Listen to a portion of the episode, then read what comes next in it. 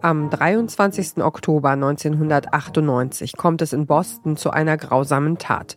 Die schwangere Carol Stewart sitzt mit einer Schusswunde am Kopf in ihrem Auto, ihr Mann Chuck daneben, ebenfalls schwer verletzt. One of the most sensational stories in Boston's history began with a call to 911. Where is this, sir? I have no idea. I'm Chuck and Carol Stewart are in their car, bleeding from gunshot wounds. Okay, has your wife been shot as well? Yes. In the head. She's seven months pregnant. Okay, so bear with me now. Stand by. Stay on the phone with me. Moments ago, they were at a birthing class, and now they're victims of a crime that launches a massive manhunt for a black man in a tracksuit and captures the attention of the nation. Tell the brothers, get off the street because your life is in danger. Life switched just that fast. Now the chase is on. Das ist der Journalist Adrian Walker von The Boston Globe. Ihr hört den Podcast Podcast von Detektor FM und wir empfehlen euch heute Mörder in Boston. Als die Polizei am Tatort eintrifft, sagt Chuck Stewart aus, ein schwarzer Mann habe ihn und seine Frau von der Rückbank aus überfallen, Geld und Schmuck genommen und anschließend geschossen. Das Ehepaar kommt ins Krankenhaus, die Ärztinnen holen das Kind und versuchen, die Familie zu retten. Carol Stewart stirbt noch in der Nacht, auch ihr Sohn schafft es nicht und stirbt einige Tage danach. Die Bilder des Tatorts gehen damals um die Welt. Und in Boston werden alle verfügbaren Polizeieinheiten herangezogen, um nach dem Mörder zu suchen. This story taps into a primal American fear that of an innocent white woman, pregnant no less, dead at the hand of a black man. In Mission Hill, Don Juan remembers the impact was immediate. You said a black man did it. That's all we need to know. Raid the project, flood the projects, get everybody out. I want lineups regularly. I want them to be able to tell us which one looked like who and so forth. That's all they was in mindset for. Mit Chucks Beschreibung wird plötzlich jeder schwarze Mann in Boston verdächtigt. Jugendliche werden auf offener Straße angehalten und bis auf die Unterwäsche durchsucht. Schikanen sind an der Tagesordnung.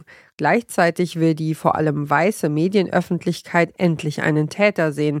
Manche fordern gar die Todesstrafe. Und das alles in einer Stadt, in der die Konflikte um ethnische Zugehörigkeiten gerade erst aufs Neueste aufflammen. Boston is a city that is very proud of its history. You can't walk through downtown without seeing some dude dressed up like a Revolutionary War hero leading a flock of tourists along the Freedom Trail. Now you can also see that balcony there. The balcony there.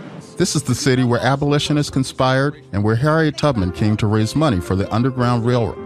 Frederick Douglass gave landmark speeches just down the street from the Globe's newsroom. Martin Luther King preached, lived, and fell in love here.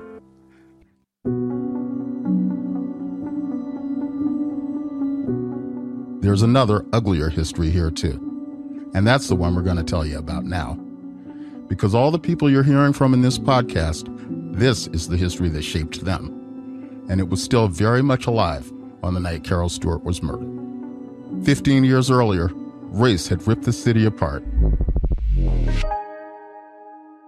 Der Mord an Carol Stewart und die Ereignisse danach gehen in die Geschichte der USA ein. Der Podcast zum Fall Murder in Boston ist kein klassischer Who Done It True Crime Podcast, denn wer Carol Stewart ermordet hat, ist längst geklärt. Und trotzdem wurde die Geschichte nie komplett aufgearbeitet. Wer wusste Bescheid und hat trotzdem geschwiegen? Wie kann die schwarze Community in Boston Gerechtigkeit erfahren? Welche Rolle spielen Rassismus und Frauenfeindlichkeit in dem Fall? Und welche Lehren haben Medien und Polizei aus den Geschehnissen gezogen? All diesen Fragen geht Murder in Boston in insgesamt neun Folgen nach. Der Podcast ist eine Produktion von der Tageszeitung The Boston Globe und dem Fernsehsender HBO. Es gibt zusätzlich eine dreiteilige Fernsehserie zu dem Fall. Das war unser Podcast-Tipp für heute. Wenn ihr auch morgen noch auf dem Laufenden bleiben wollt, was unsere Empfehlungen angeht, abonniert unseren Podcast auf eurer Lieblingsplattform. Wir freuen uns auch immer über ein Like oder einen Kommentar von euch. Dieser Tipp kam von Esther Stephan, Redaktion Caroline Breitschädel, Joanna Voss und Doreen Rothmann, Produktion Benjamin Zerdani. Und ich bin Ina Lebetjew. Wir hören uns.